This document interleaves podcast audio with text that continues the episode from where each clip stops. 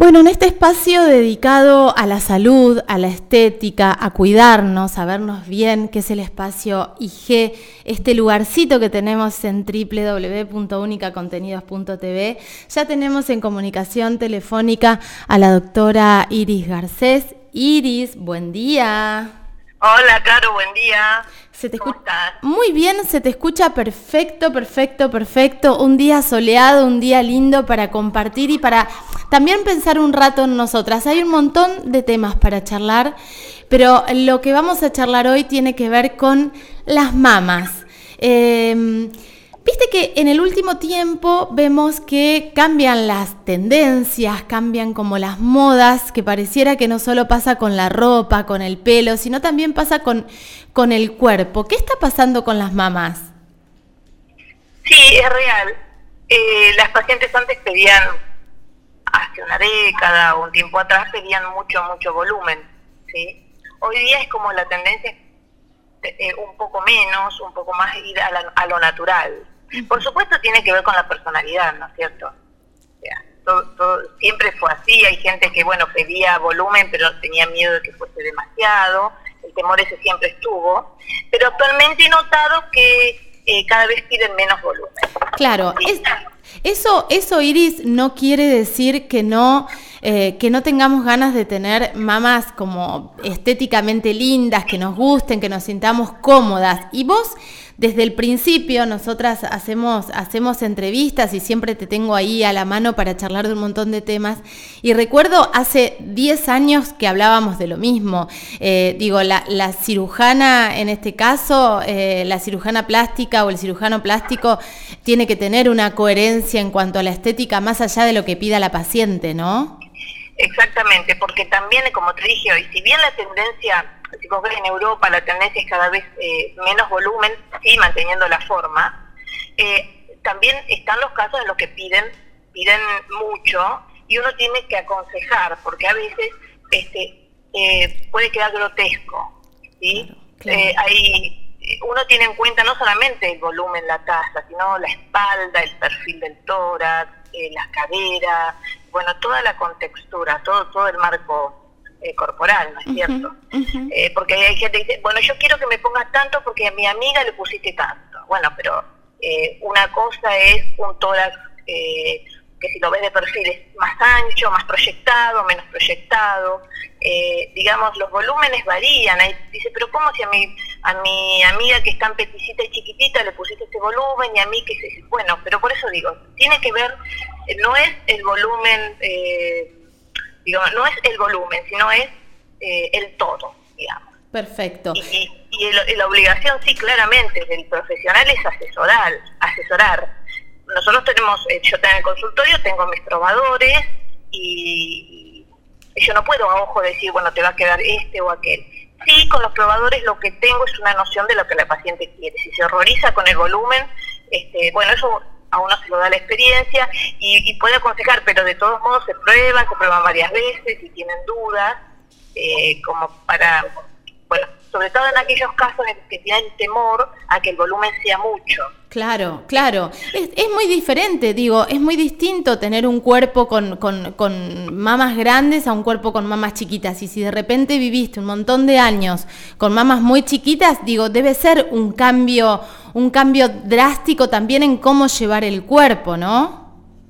Sí, sí, acá lo emocional, este, por eso, bueno, vos sabés que en todos los casos, para todas las cirugías que son de elección, es decir, que no son vida o muerte, y tienen que ver con el cambio de la imagen corporal, hay una entrevista este, con nuestra psicóloga, la psicóloga del, de la equipo, porque entre otras cosas es muy importante este, todo, todo la, evaluación de, del estado emocional y de la incluso de la perspectiva y del digamos yo no puedo imaginar lo que hay en cada mente, entonces yo puedo en forma objetiva eh, aconsejar lo que por ahí para mí es delicado o es, o es mucho, para la, paciente no. Entonces, bueno, para eso existen los probadores, eh, la, digamos, la expectativa es difícil de, en lo que es cirugía estética es, muy difícil de, de valorar, ¿no? Claro, sí, te iba a decir eso, debe ser muy arriesgado cuando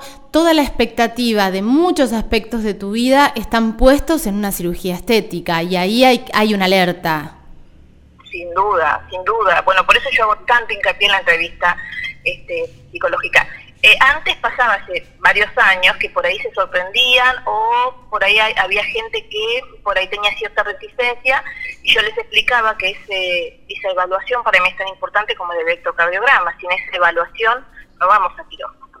Claro. Y la, experiencia me ha demostrado eh, la importancia que tiene porque he tenido casos en los que he tenido que suspender eh, cirugías ante una crisis emocional al entrar al quirófano, una angustia, bueno, entonces, eh, para llevar a cabo una cirugía de elección, todo tiene que estar en su lugar. O sea, medianamente eh, eh, tratamos de cuidar todos los frentes como para que sea una buena experiencia.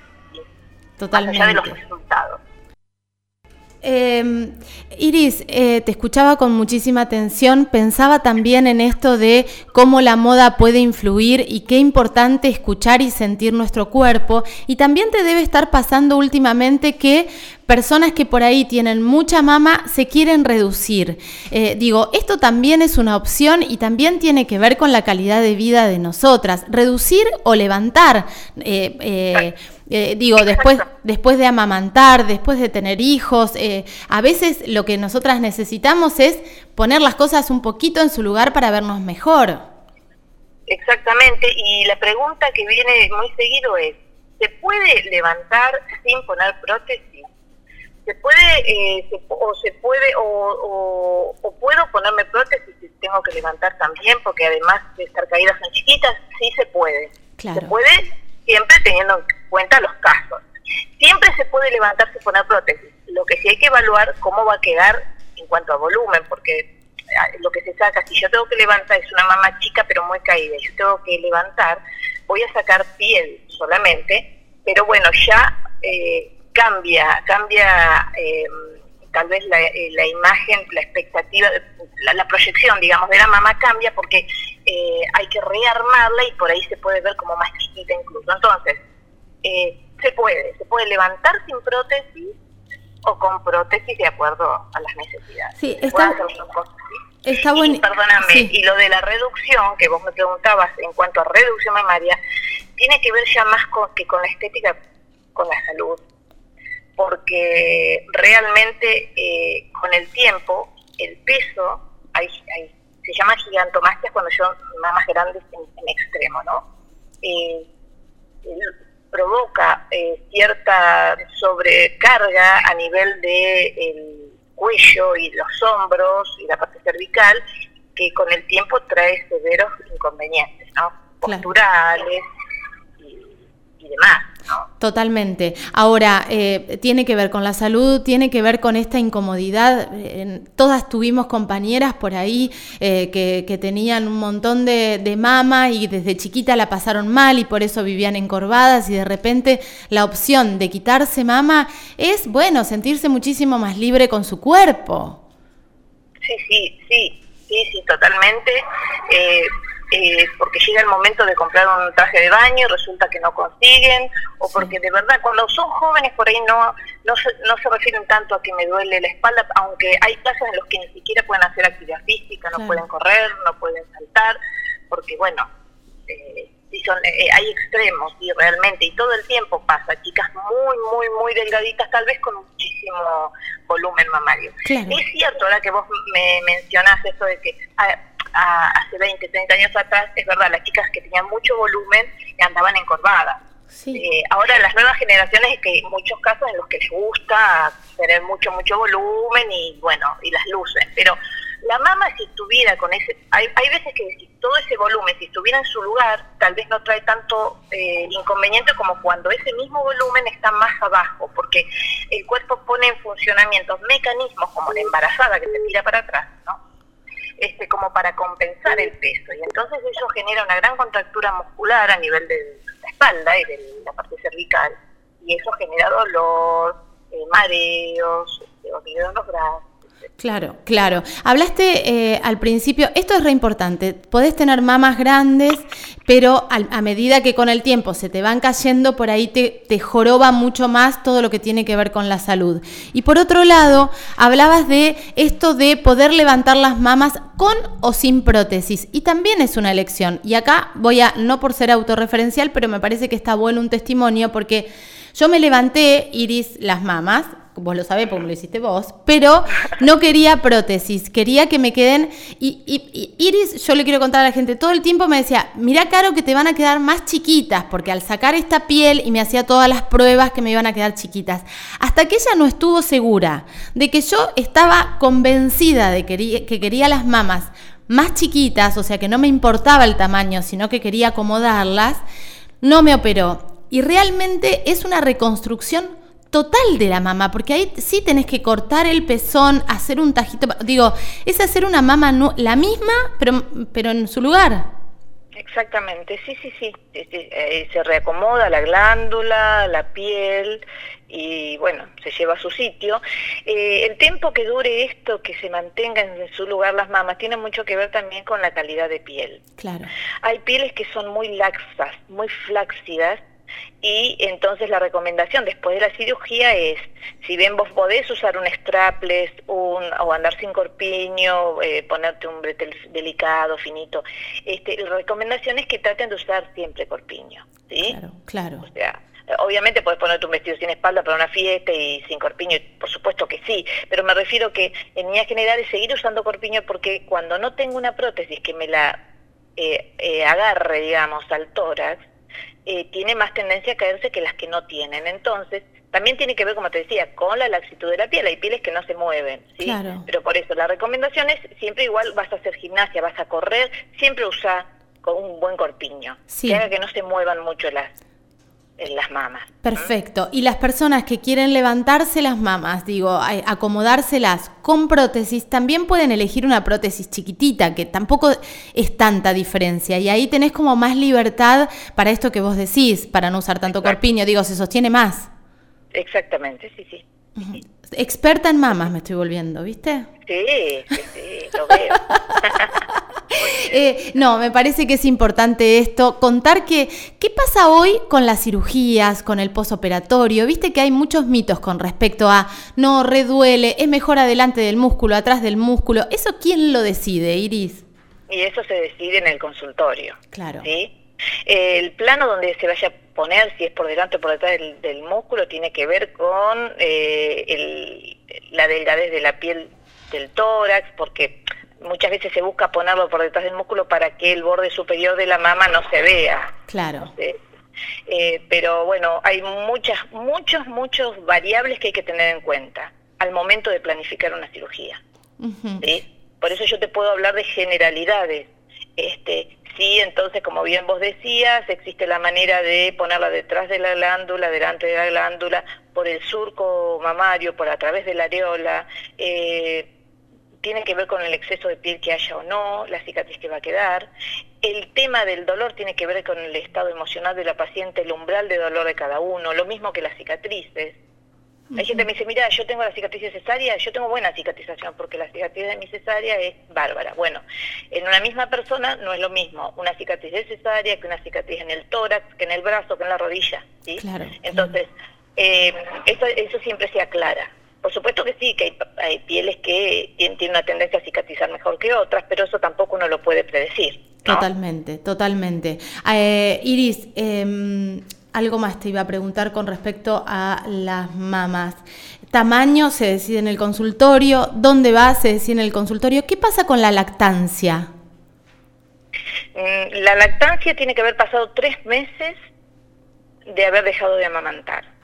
Perfecto. Eh, sí, y eso tiene que ser así porque puede traer grandes complicaciones. Entonces, tres meses y tener la certeza que no sale más a través del peso, no sale más leche y dejar de algo que es fundamental.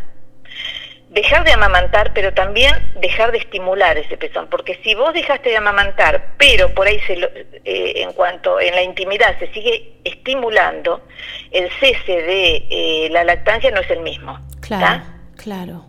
Claro, esto es re importante. ¿Y qué pasa si vos tenés prótesis y querés, no sé, planificaste otro embarazo y querés tener otro hijo y eh, querés amamantarse? ¿Puede con prótesis o no? Sí, sí, por supuesto. Sí, sí, claro que se puede. Bueno, está buenísimo saberlo, porque por ahí la gente, viste que hay como muchos mitos con respecto a las prótesis. ¿Podés, podés planificar otra maternidad? No es que te pones las prótesis y no vas a poder amamantar. No, no, de ninguna manera. Si pudiste, podés. Y si hay casos en los que no se puede, pero porque es independiente de la, de la prótesis. Claro, no tiene que ver con la prótesis. ¿En qué época del año se hacen? Bueno, es una operación que se puede hacer durante todo el año, ¿no? Sí, sí, durante todo el año. Sí, sí. O sea, si vos eh, eh, viene diciembre, enero, y vos decís, me quiero ir de vacaciones en febrero, y no te operes en enero. Porque, digamos, el, el posoperatorio inmediato serán 15 días, suponte 20, pero después tarda en, en desinflamar y si te vas a ir al calor, el calor dilata, entonces vas a estar incómoda. Claro. ¿no? claro. hay que calcularle tres meses, eh, me voy a ir de vacaciones, bueno, tres meses antes tenés que hacer la cirugía, porque eh, un mes antes no por todo esto que estábamos hablando. Perfecto, perfecto, quedó clarísimo y está buenísimo que tengamos todas las opciones. Digo, nos podemos ver mejor de acuerdo a lo que necesitamos, de acuerdo a lo que nuestro cuerpo nos permite eh, y siempre pensando, sí en la estética, también en la salud, en la comodidad y en esto que buscamos también de de, querer y abrazar nuestro, cuerpo en la medida de lo posible, hacer cosas que nos hagan bien, sin caer, como vos decías al principio cuando hablábamos de las tendencias, sin caer en esta desesperación de lo heteronormativo, que tiene que ser de tal manera, de tal no, que, que tenemos que tener de esta manera el cuerpo, que la forma tiene que ser de esta manera. Digo, aceptarnos, querernos y mejorar lo que, lo que nos hace ruido, lo que nos hace sentir incómodas, sin enloquecer. Exactamente, es así. Ah, lo has resumido perfecto. Ay, qué bárbaro. Ya, estoy, ya soy una discípula tuya, mira. Completamente. Iris, gracias por esta charla. Te mando un beso enorme. Recordemos que Iris está en Avenida Massini. Decime el número 12. 1225. 1225. Vamos a poner los teléfonos, la página. La puedes buscar en Facebook, en Instagram, porque están posteando todo el tiempo un montón de tratamientos que se están haciendo, que nosotros acá en Única Contenidos también los difundimos. Pero me parece súper interesante siempre resaltar todo lo que tiene que ver con lo médico, con la salud, con el cuidado del cuerpo, con las emociones que influyen también a la hora de tomar decisiones eh, relacionadas a la estética. Y en eso para mí Iris es como súper responsable y respetuosa de todos los aspectos, no solo de lo físico, así que me parece súper interesante que lo hablemos. Te mando un beso grande. Un beso enorme y un gusto siempre hablar con vos, Caro. Un placer. Chau, chau. Estábamos hablando con la doctora Iris Garcés. Eh, implantes de mamas. ¿Querés sacarte mamas? ¿Cómo te sentís mejor? ¿Qué pasa con tu cuerpo? ¿Qué pasa con tus emociones? ¿Cómo te vas a sentir más cómoda? Bueno, todo eso aquí en www.unicacontenidos.tv 96.1 espacio IG.